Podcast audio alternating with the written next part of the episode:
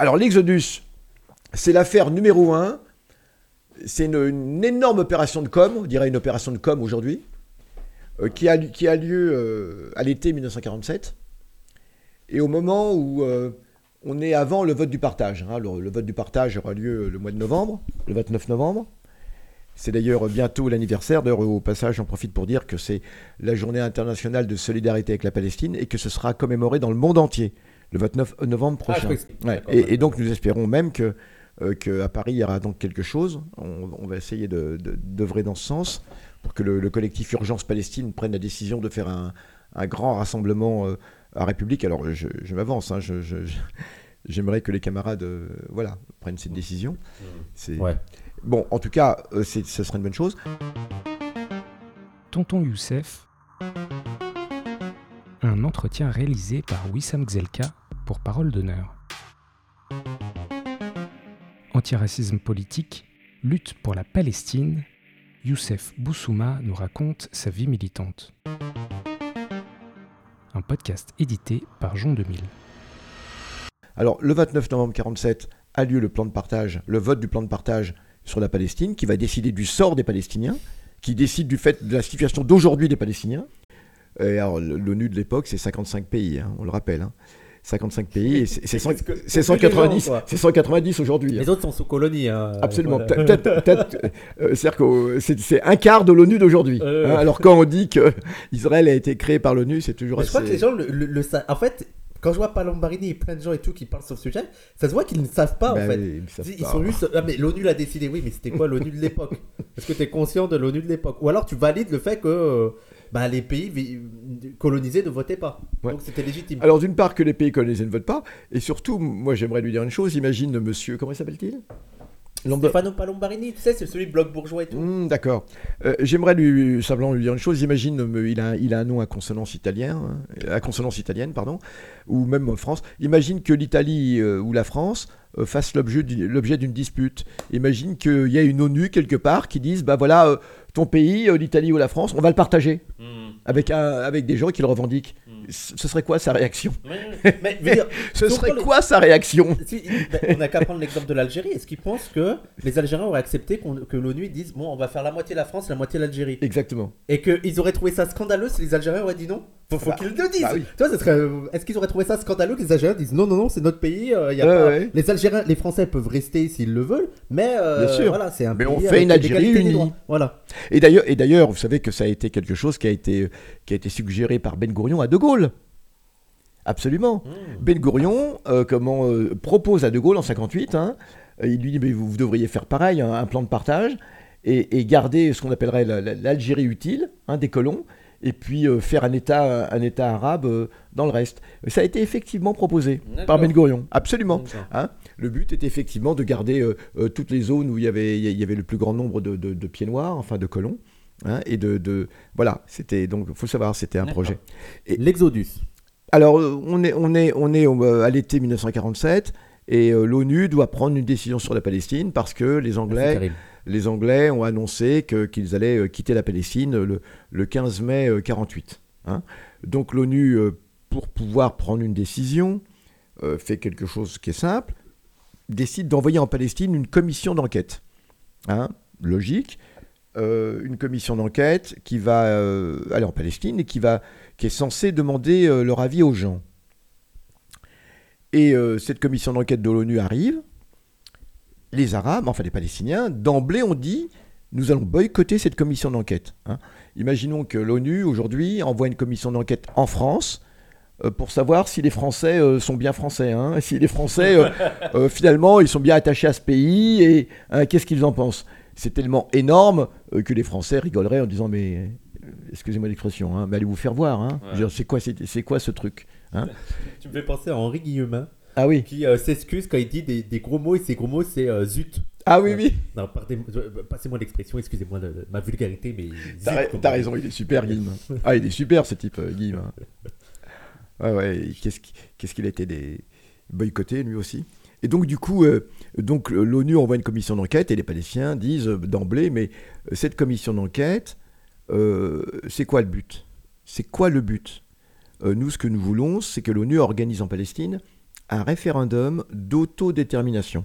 C'est-à-dire un vote hein, à la majorité, indépendamment de l'origine, euh, arabe, euh, arabe, juif ou ce que vous voulez, on s'en fiche.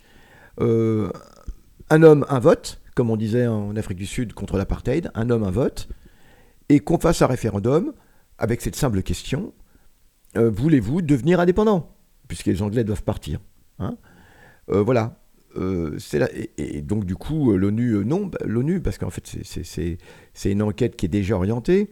Le but de l'ONU, c'est d'aller enquêter du côté des Palestiniens et ensuite d'aller enquêter du côté du secteur juif. Parce qu'à l'époque, on a vraiment deux secteurs. Mmh. Hein, les sionistes, grâce aux Anglais, ont réussi à constituer deux secteurs dans l'économie, un secteur, un secteur économique donc euh, juif, hein, sioniste, et puis le secteur économique qu'on dit arabe. Hein.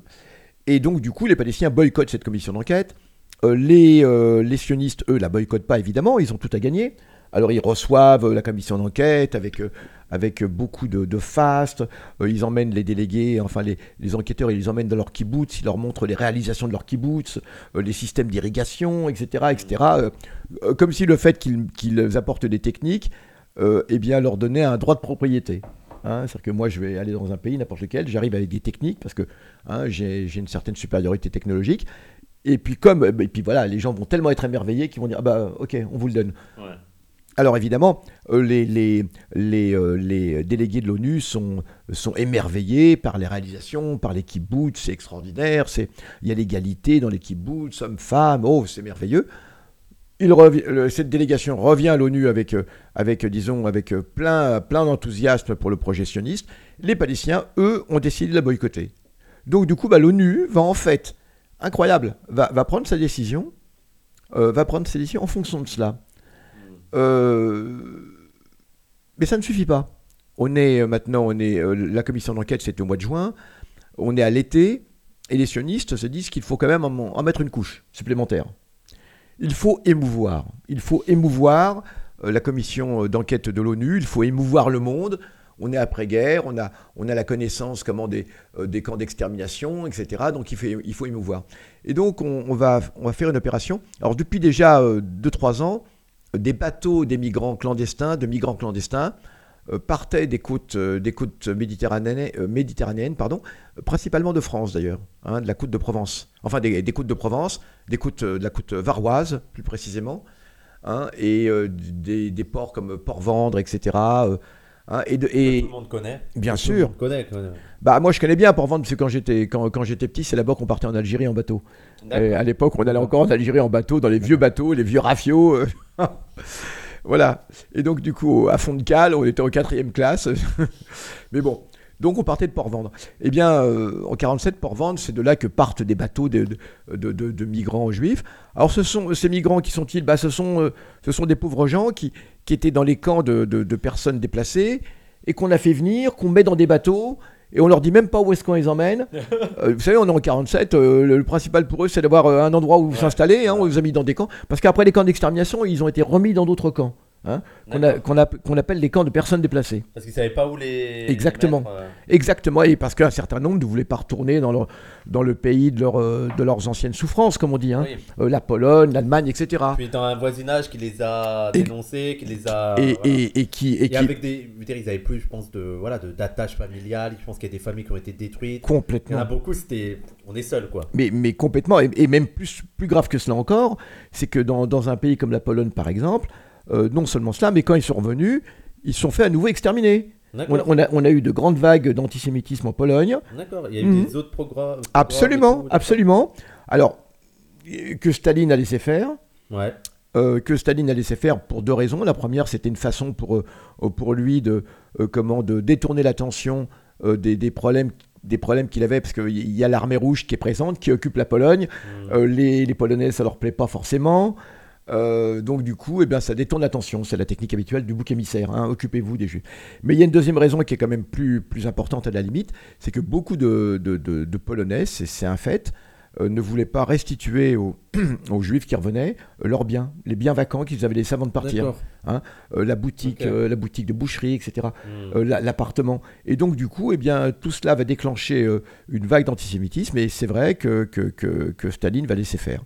Et donc du coup, eh bien, re-exode, et donc beaucoup vont, partir à nouveau. Vers où ils partent? Ben, Ils partent vers l'ouest, euh, vers, euh, vers l'Europe. Et, et là, ils arrivent dans ce qu'on appelle, on les met dans ce qu'on appelle des camps de personnes déplacées. D'accord. Hmm. Et donc, c'est une histoire qui n'est pas très bien connue. Alors, ces camps, où sont-ils?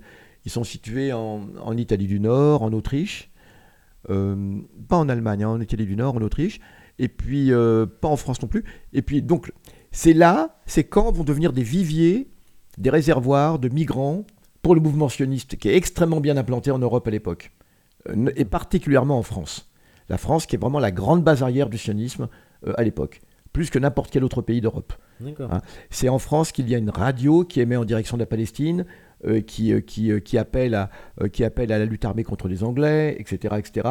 Tout ça au vu et au su de la DST française, hein, qui, qui- qui soutient cela d'ailleurs.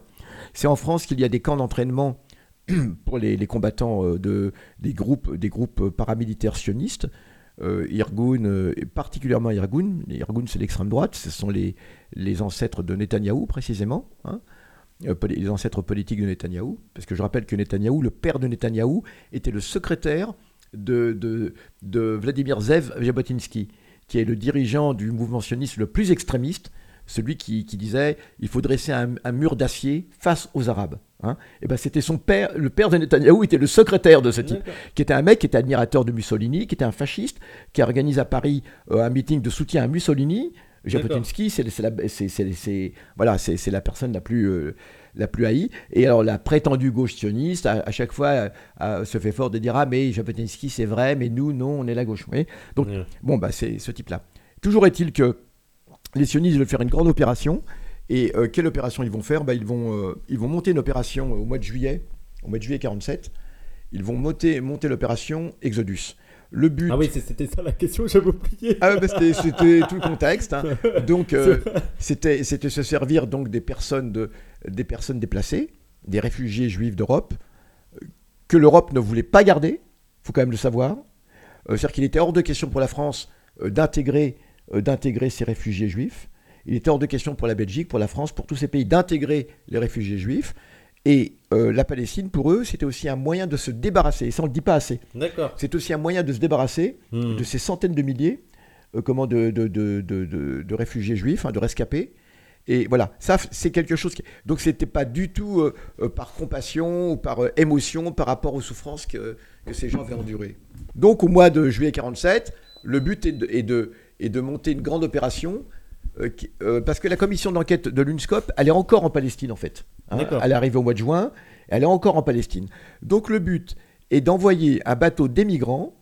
Alors les, les- les Anglais à l'époque sont très durs avec les migrants. Euh, ils les, ils les Pourquoi Ils le empêchent. sont plus? Comment? Ils le sont plus? Avec les migrants sionistes à l'époque. D'accord. Hein et, et, sont très durs avec les migrants sionistes, euh, simplement parce que les Anglais ont une politique incohérente, parce qu'ils craignent des réactions des Arabes, etc. Donc du coup, tous les bateaux de migrants sont arrêtés, euh, les gens sont, euh, euh, sont pris euh, et sont envoyés dans des, dans, des camps de rétention à Ils font que des camps en fait. Ah bah bien sûr, c'est... camp sur camp. Ah ben bien sûr, exactement. Exactement, c'est c'est l'Occident, et les camps. Et ça aussi, c'est assez intéressant. L'histoire de l'Occident, c'est une histoire de camps. Ouais.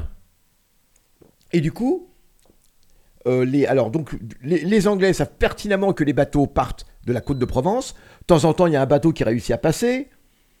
Euh, et là, les sionistes préparent donc un bateau qui s'appelle, euh, qu'ils vont rebaptiser, rebaptiser l'Exodus. C'est un bateau qui circulait sur le Mississippi. Donc c'est pas du tout un bateau qui est prévu normalement pour aller en mer. Oui, c'est un bateau qui est prévu pour aller dans le, Missi- dans le Mississippi. Attends, c'est pas un bateau à roue à aube, hein. Ah oui, oui, Mais c'est, quand même un bateau qui n'est pas prévu pour la mer. Et ils l'ont racheté. Son ancien nom, c'était commandant, euh, commandant Warfield. Et ils l'ont racheté. Et puis ils l'amènent jusqu'à, Toulon, enfin, dans, dans- dans- sur cette côte. Et puis ils réunissent tous les migrants. Ils les font venir clandestinement, donc des camps de. euh, clandestinement, avec l'accord de la police française, il faut quand même le savoir. Hein. Et euh, le total accord du gouvernement français.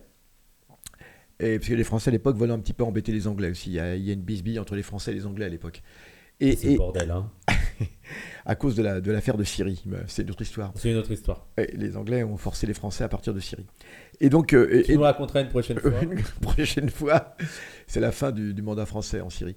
Et donc, du coup, euh, du coup les, les migrants sont, sont embarqués sur le, sur le bateau. Et les migrants, on leur a pas dit on les emmène. On leur fait croire qu'on les emmène en Amérique du Sud. Euh, un grand nombre de migrants. Ah bah oui. Le voyage, il était plutôt court, non? Bah, un grand nombre de migrants à l'époque souhaitent aller effectivement en Amérique du Sud. Parce que c'est c'est des pays qui font un petit peu rêver, euh, c'est loin de la de, de- de l'Europe qui, euh, qui, qui était le lieu de leur souffrance, hein, de leur martyr. Et alors ils veulent aller soit en Amérique du Sud, soit en Amérique du Nord. Euh, la limite l'Australie, mais c'est- très loin l'Australie.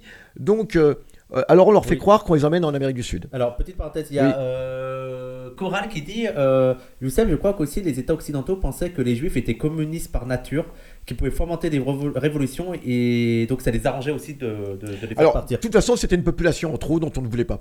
Euh, vous avez raison pour euh, une autre, euh, vous avez raison là-dessus. C'est les judéo- judéo-bolcheviques Oui, il y avait cela, mais il y avait aussi une raison encore qui était encore plus, plus matérielle, c'est que quand Staline, je vous ai dit que quand Staline a, a rejeté, a rejeté comment les, euh, ces, ces- ces juifs de Pologne, etc., des- hein, eh bien, il a effectivement introduit parmi eux pas mal d'agents, d'a- d'a- des agents communistes qui étaient euh, dans, le flot, qui étaient déguisés en migrants. Euh, Le but était d'arriver en Europe, parce que c'était une façon d'arriver en Europe comme ça, et de fomenter des troubles, euh, comment dans, les camps, euh, sur le mode de euh, les Occidentaux ne sont pas capables de gérer la, la question des réfugiés. C'était cela. Hmm. Or, effectivement, ces Occidentaux avaient beaucoup de mal pour la gérer, pour une bonne et simple raison, euh, que l'Europe, à l'époque, est un champ de ruines absolument hallucinant. Euh, la France, à l'époque, faut bien avoir ça en tête, c'est un grand trou de bombe. C'est Mhm. une multitude de trous de bombes partout, euh, tout est détruit. On est, on est complètement, on est complètement dans des zones industrielles détruites, etc., etc., etc. Et donc, du coup, eh bien, Paris, Paris également, toute la banlieue, voilà. Et donc, du coup, on n'arrive pas à nourrir les gens. On n'a pas de charbon, on n'a rien à donner à manger. Euh, donc, euh, le but de Staline était de montrer aussi que les Occidentaux n'arrivaient pas à gérer la situation. Et donc, du coup, euh, comment c'était pas la position de Churchill de dire quoi? Ah, le truc des, des révolutionnaires, que les Juifs étaient. euh, Ah mais bah, ça, c'était aussi avant, le, Oui, avant la, la, la Shoah et tout. Il y avait tout un. Oui, oui, dans l'entre-deux-guerres, Churchill, qui était un grand antisémite, ça c'est un truisme. hein. Les juifs qui seraient quasi, euh, quasi naturellement euh, communistes, exactement comme on dit aujourd'hui les musulmans qui seraient ca- quasiment des, des- des terroristes par nature. hein. Ouais. C'est, euh, vous, avez tout le complot. et vous on avez tout à fait Trotsky, On prenait tout ça. Voilà, quoi. absolument, ce seraient des populations par définition euh, euh, impossibles à gérer, etc. Oui, oui, tout à fait. Tout à Mm. fait, tout à fait.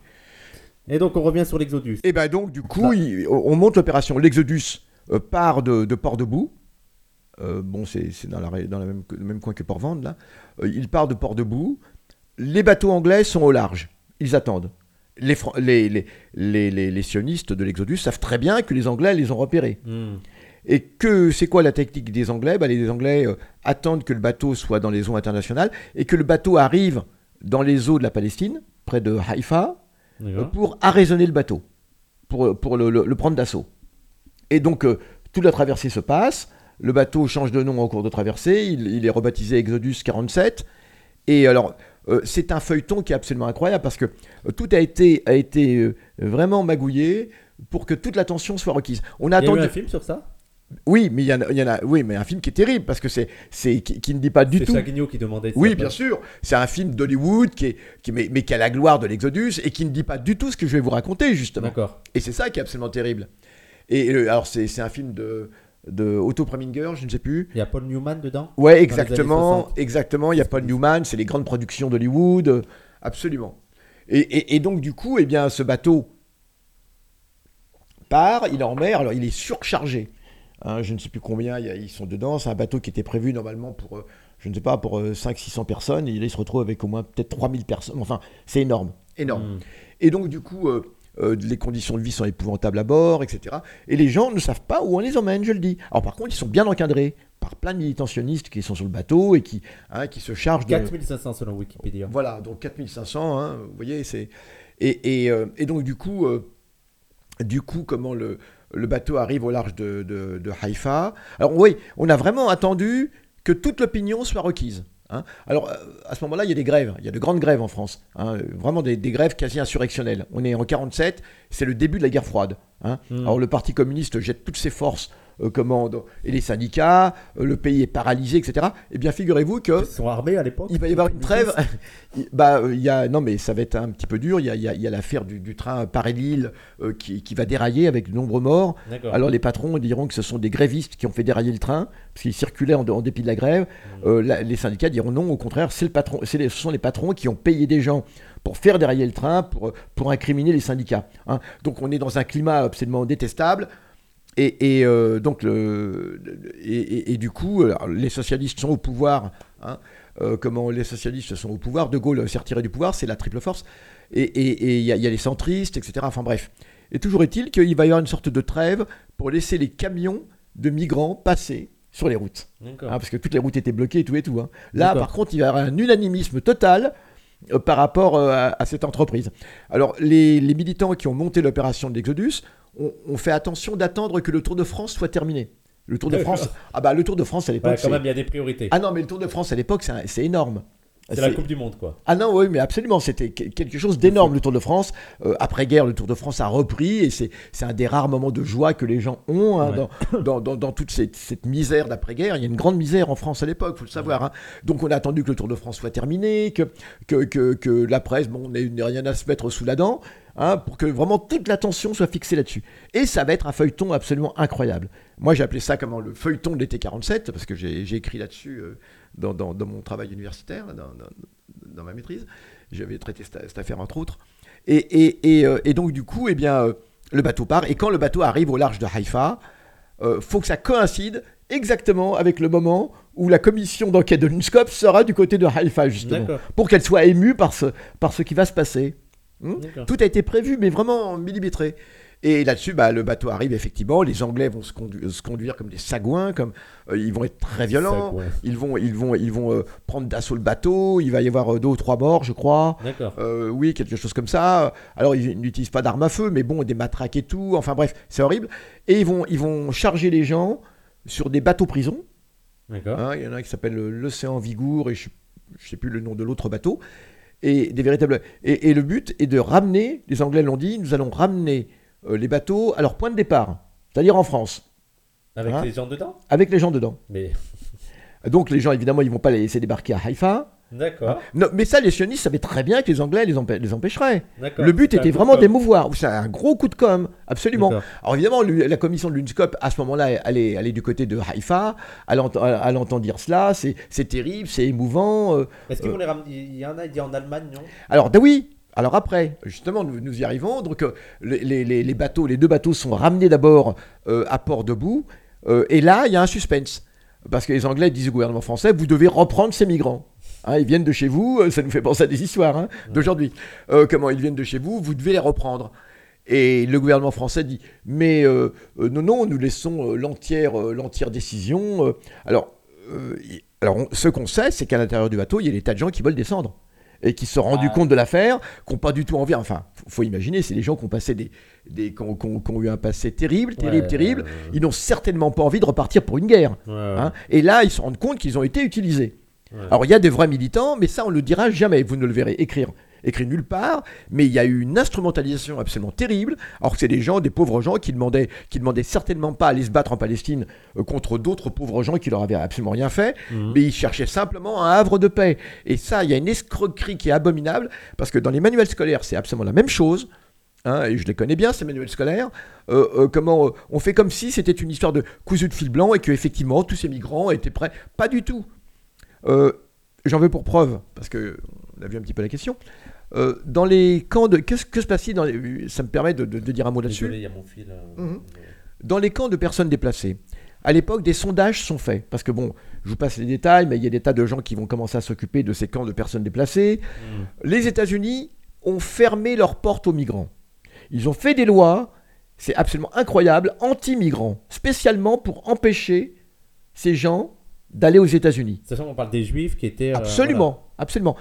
Mais en plus, ils ont fait ces lois aussi sur pression du lobby sioniste aux États-Unis. D'accord, pour qu'ils aillent en Israël Mais exactement, pour que ce soit la Palestine obligatoire. D'accord. Et c'est absolument incroyable. C'est aussi, c'est aussi une des choses qui n'est jamais dite.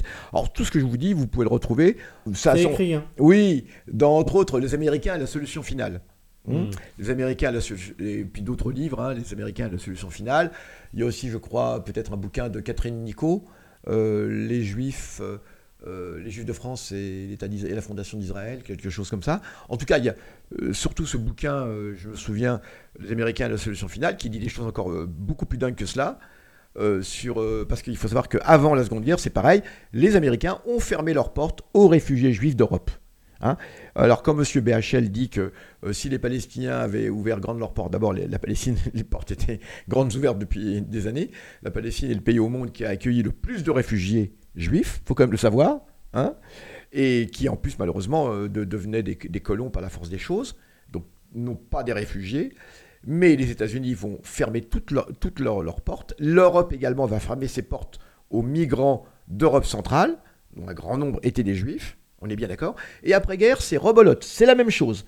Donc après-guerre, les États-Unis, sur pression du lobby sioniste, euh, comment Eh bien, vont voter des lois euh, anti-migrants. Euh, le but est vraiment de rendre la Palestine obligatoire. Donc du coup, il y a des sondages qui sont faits dans les camps. hein. Euh, c'est l'époque où on, f- on- on réalise les premiers sondages, les, les Mhm. sondages d'opinion. hein. Euh, c'est la Sofres déjà, je crois, euh, l'institut de sondage français connu. Et on demande leur avis aux gens. Où désirez-vous aller? Dans ces gens, des personnes déplacées. Et, et la, la grande majorité disent on veut aller vers, ben, comme je vous l'ai dit, les États-Unis, l'Australie, Mhm. l'Argentine. Et évidemment, donc on voit bien, euh, on voit bien l'escroquerie qu'il y a là. hein. La, la grande majorité ne, cer- ne- ne souhaite certainement pas, euh, comment, euh, même un certain nombre disaient même de, de vouloir revenir dans leur pays d'origine, mais avec leurs droits qui, qui seraient rétablis. Mais il y a très peu qui à l'époque veulent aller en Palestine. Ouais. Et c'est ça qui est absolument incroyable. Oui, c'est pas un truc qui est naturel chez eux, c'est là-bas. Mais non, d'au- d'autant plus que qui sont, qui sont les gens, la, la grande majorité des gens que l'on retrouve dans les camps d'extermination? C'est quoi leur origine? Un très grand nombre viennent de Pologne. Ils viennent de Pologne. hein. Euh, sur 6 millions de juifs qui ont été exterminés, euh, 3 millions sont polonais. Hmm. Et, et, et- et les 3 autres millions viennent, euh, bon, euh, alors pour la Hongrie par exemple, 500 000 juifs ont été déportés d'un coup en Hong- en Hongrie. C'est absolument hallucinant. Ils vont être déportés à la fin de la guerre en plus. hein. D'ailleurs, c'est une histoire absolument incroyable sur laquelle on pourra revenir avec la fameuse affaire du docteur Kastner. Un grand militantationniste qui a joué un sale rôle dans cette affaire. Mais bon, alors, euh, en gros, mais un très grand nombre sont polonais. Et qui dit polonais, ça nous, ça nous amène à dire qui, euh, c'est quoi la vie politique en Pologne avant la Mais seconde donc ça veut dire qu'il y avait une grosse, grosse communauté juive en Pologne? Énorme. C'était la principale. Non. Depuis le XIIIe siècle. D'accord. Hein, depuis le XIIIe siècle. Alors bon, il y, a des- il y a- y y des théories là-dessus. Enfin, il y a le roi de Pologne, euh, 14e siècle euh, plutôt, euh, 14e siècle, pardon. Euh, comment, le, euh, comment le roi de Pologne comment, a, a fait venir à ce moment-là, euh, qui, qui avait beaucoup d'empathie pour les juifs, hein, on dit, il, euh, il y avait beaucoup de commerçants juifs, etc. Il les a fait venir pour revigorer l'économie polonaise, etc. Donc voilà, Mm. c'était, comment on pourrait dire, juif friendly, comme on dit. Hein. D'accord. Et donc il les fait venir et tout et tout. Et donc il y avait une très grande communauté juive en Pologne à ce moment-là. Mais il faut savoir aussi une chose, c'est que politiquement, cette communauté juive n'était pas du tout sioniste. Ouais. Et c'est ça qui est absolument incroyable. Et, et non, parce que c'était la, la terre du Bund, le fameux parti bolchevique euh, juif, qui était très opposé au sionisme. Donc, euh, euh, donc parmi ces gens de personnes rescapées, un grand nombre viennent de Pologne et donc ont encore des idées politiques proches du Bund. D'accord. Donc ouais. pas du- vous voyez ce que je veux dire? C'est, tout, tout ça est absolument euh, euh, précis, on a, des, on a des faits, on parle pas en l'air comme ça. Et donc du coup, non mais c'est important de le dire parce que on a, on a, on a réécrit toute une légende, etc. Les Juifs voulaient absolument. Et du, du coup, bah voilà. Donc euh, cette affaire de l'Exodus, les Français proposent aux migrants de, de- de descendre de l'Exodus, du bateau. Les sionistes, les militants qui sont sur le bateau, les empêchent de descendre. Euh, on va laisser descendre que- uniquement quelques personnes malades, personnes euh, enceintes.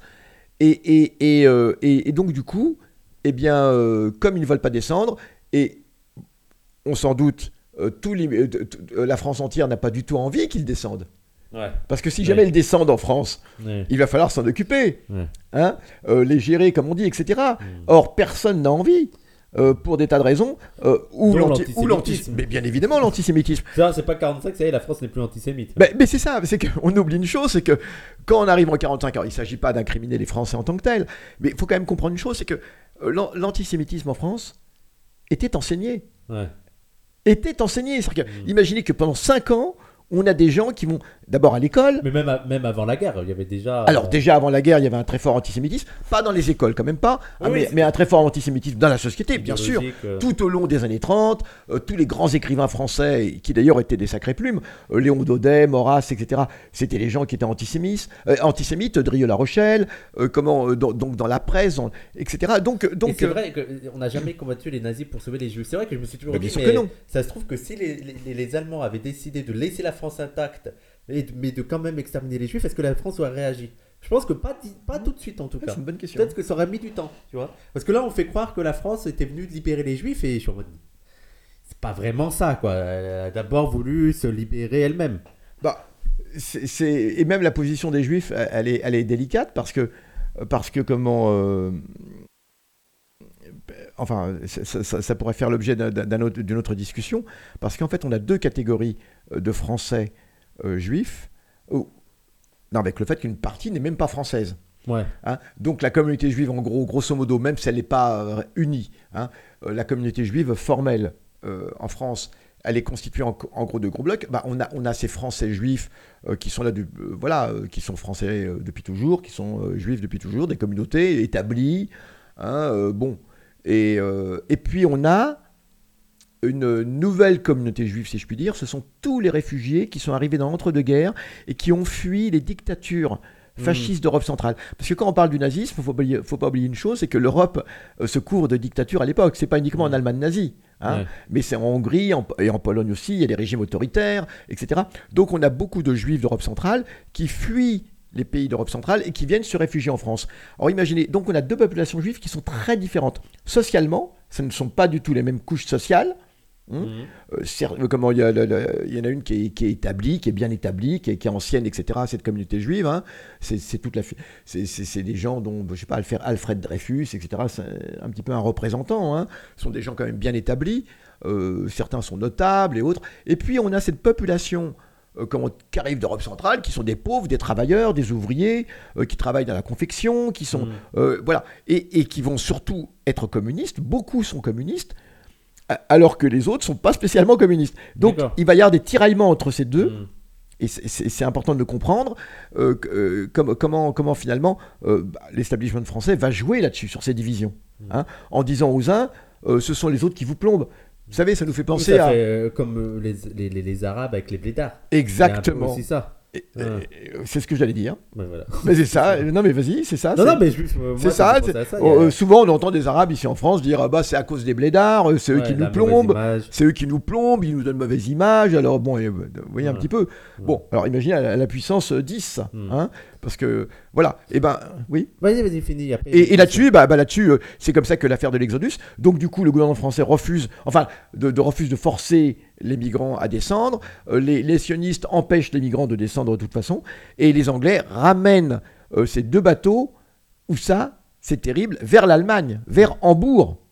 Vers Hambourg, euh, le lieu de leur souffrance, enfin l'Allemagne, le lieu de leur souffrance, enfin même si les camps n'étaient pas en Allemagne, hein, les Mm. camps étaient en Pologne, mais la, la plupart des camps, mais ils les ramènent là-bas, alors c'est absolument épouvantable. Alors ils les mettent, ils les mettent pas dans des camps, de, ils les mettent dans des camps de personnes déplacées, on est bien Oui, d'accord. hein. Mais bon. Mais, mais la, symbolique, est, ouais. et elle est absolument terrible, Hmm. elle est absolument terrible, et, et, et voilà. Donc euh, euh, voilà un petit peu l'affaire de l'Exodus. Mais, mais l'opération de com a, a fort bien marché, et la commission d'enquête de, de l'UNSCOP, de l'ONU, revient en disant faut absolument trouver une solution pour ces. Alors. Donc la Palestine, on n'est plus de, la Palestine, c'est plus euh, un pays euh, qui, qui doit décider de son sort, comme tous les pays, droit des peuples à disposer d'eux-mêmes. Ça devient simplement un pays qui va être l'exutoire pour que l'Europe se débarrasse de ses populations. Hmm. Et c'est ça qui est absolument épouvantable. Ouais. Et s'en débarrasse souvent à leur corps défendant. Donc cette opération d'Exodus, c'est absolument, euh, je trouve absolument infecte. hein. c'est vraiment terrible, hein, cette opération. Euh, parce que, bah, parce que c'est- c'est- c'est- c'est- on utilise des, des malheureux contre d'autres malheureux. hein, et avec, euh, avec le drame qu'on a euh, jusqu'à aujourd'hui. Mm. Avec le drame qu'on a aujourd'hui. Alors attention, euh, des, juifs pouvaient très bien, auraient pu très bien être en Palestine, mais, mais dans, dans le cadre d'un État, euh, d'un d'un État unique, d'un État démocratique. hein, euh, et, et évidemment, on n'aurait pas expulsé les deux tiers des Palestiniens hein, pour qu'ils soient mis en minorité et qu'aujourd'hui, euh, voilà, tout, tout le problème est là. Euh, ce que l'Europe a fait, les États-Unis, est absolument infect. Ouais. Est absolument infect. hein. Euh, et c'est tout le drame d'aujourd'hui euh, qui, qui se poursuit. Euh, les Palestiniens, en plus, était tout à fait disposé. Il disait nous voulons une Palestine unitaire. Les Palestiniens à l'époque n'ont jamais dit, même nous ne voulons pas.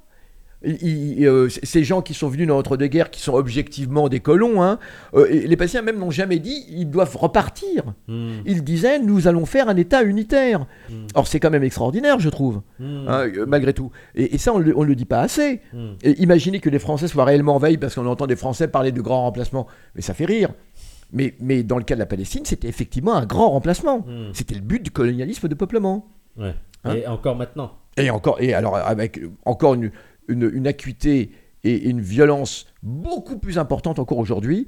Euh, on va voir où, tout cela malheureusement va, va nous mener, mais c'est beaucoup plus grave. C'est-à-dire qu'on arrive aujourd'hui où ce projet hein, est en train d'être repris avec euh, des déclarations. Là, j'en ai 10 dans la journée, là, des, des choses absolument euh, épouvantables. Une, une ministre, euh, une ministre du gouvernement israélien qui dit, euh, parce que l'ONU vient de dire qu'il y a un grand risque au, plan de, au plan de la santé. Ouais. Le système de santé à Gaza s'est effondré, est vraiment effondré, Bah oui. et il y a un grand risque de- d'épidémie. Hmm. Et vous savez pas ce qu'elle dit? Elle dit mais les épidémies, euh, faut pas prendre ça forcément très mal.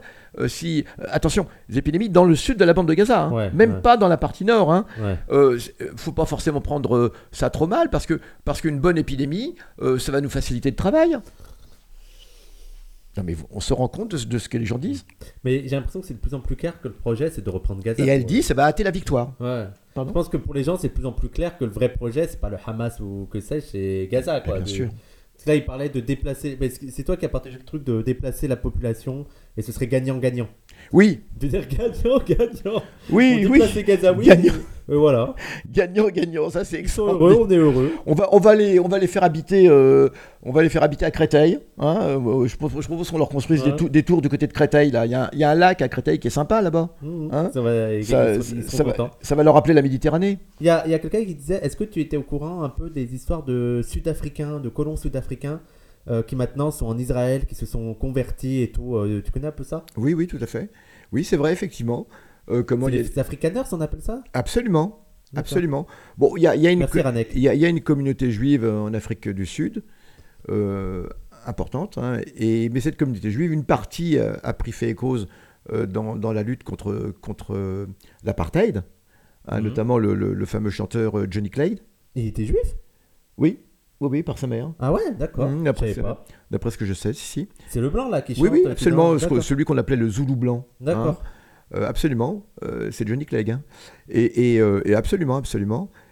Et, et à l'instar de Johnny Clegg, une partie de, de- de la jeunesse juive. Bah, là aussi, on a eu un conflit de génération. C'est un peu, un peu ce Ouais. qui se passe aux États-Unis aujourd'hui. Ouais. C'est-à-dire qu'on a une partie de la jeunesse qui était effectivement contre l'apartheid et autres, mais on a quand même des vieilles générations qui étaient à, qui étaient à fond pour l'apartheid. Hein, et qui, euh, qui effectivement, et on parle d'une époque où l'État d'Israël et l'Afrique du Sud étaient, mano et la mano, hein, étaient vraiment main dans la main. Euh, c'était les deux États parias, euh, et à juste titre. C'était les deux États qui pratiquaient un apartheid, officiel en Afrique du Sud, pas officiel euh, en Israël. Et donc, euh, beaucoup de, de- de ces Blancs-là euh, sont, sont, sont très embêtés avec la fin de l'apartheid. hein. Et ils aimeraient bien retrouver un petit peu l'ambiance. et, et- et donc, un certain nombre, un parfum, hein, c'était si bien Ouais. le, le temps. Et donc, un certain, un certain nombre, effectivement, c'est ce qui a été dit, hein, vont en Israël et, et cherchent à se convertir et, ou alors à obtenir un statut de, de résident ou à se convertir pour retrouver Ah, les gaietés, les gaietés de, la bonne période, de la bonne époque. Et d'ailleurs, ils, ils- ils ont tout le temps été ensemble. Euh, pendant la guerre de 67, des parachutistes sud-africains euh, ont combattu aux côtés de l'armée israélienne. Ces deux pays ont mené des recherches militaires ensemble. Euh, On parle même de guerre bactériologique qu'ils auraient menées ensemble, à la fois contre les Noirs et contre les Arabes Ouais. et aussi surtout l'arme nucléaire, puisque c'est Israël qui va aider l'Afrique du Sud à se doter d'un début d'armes nucléaires. En- Ensuite, avec la fin de l'apartheid, ça a été démantelé. D'accord.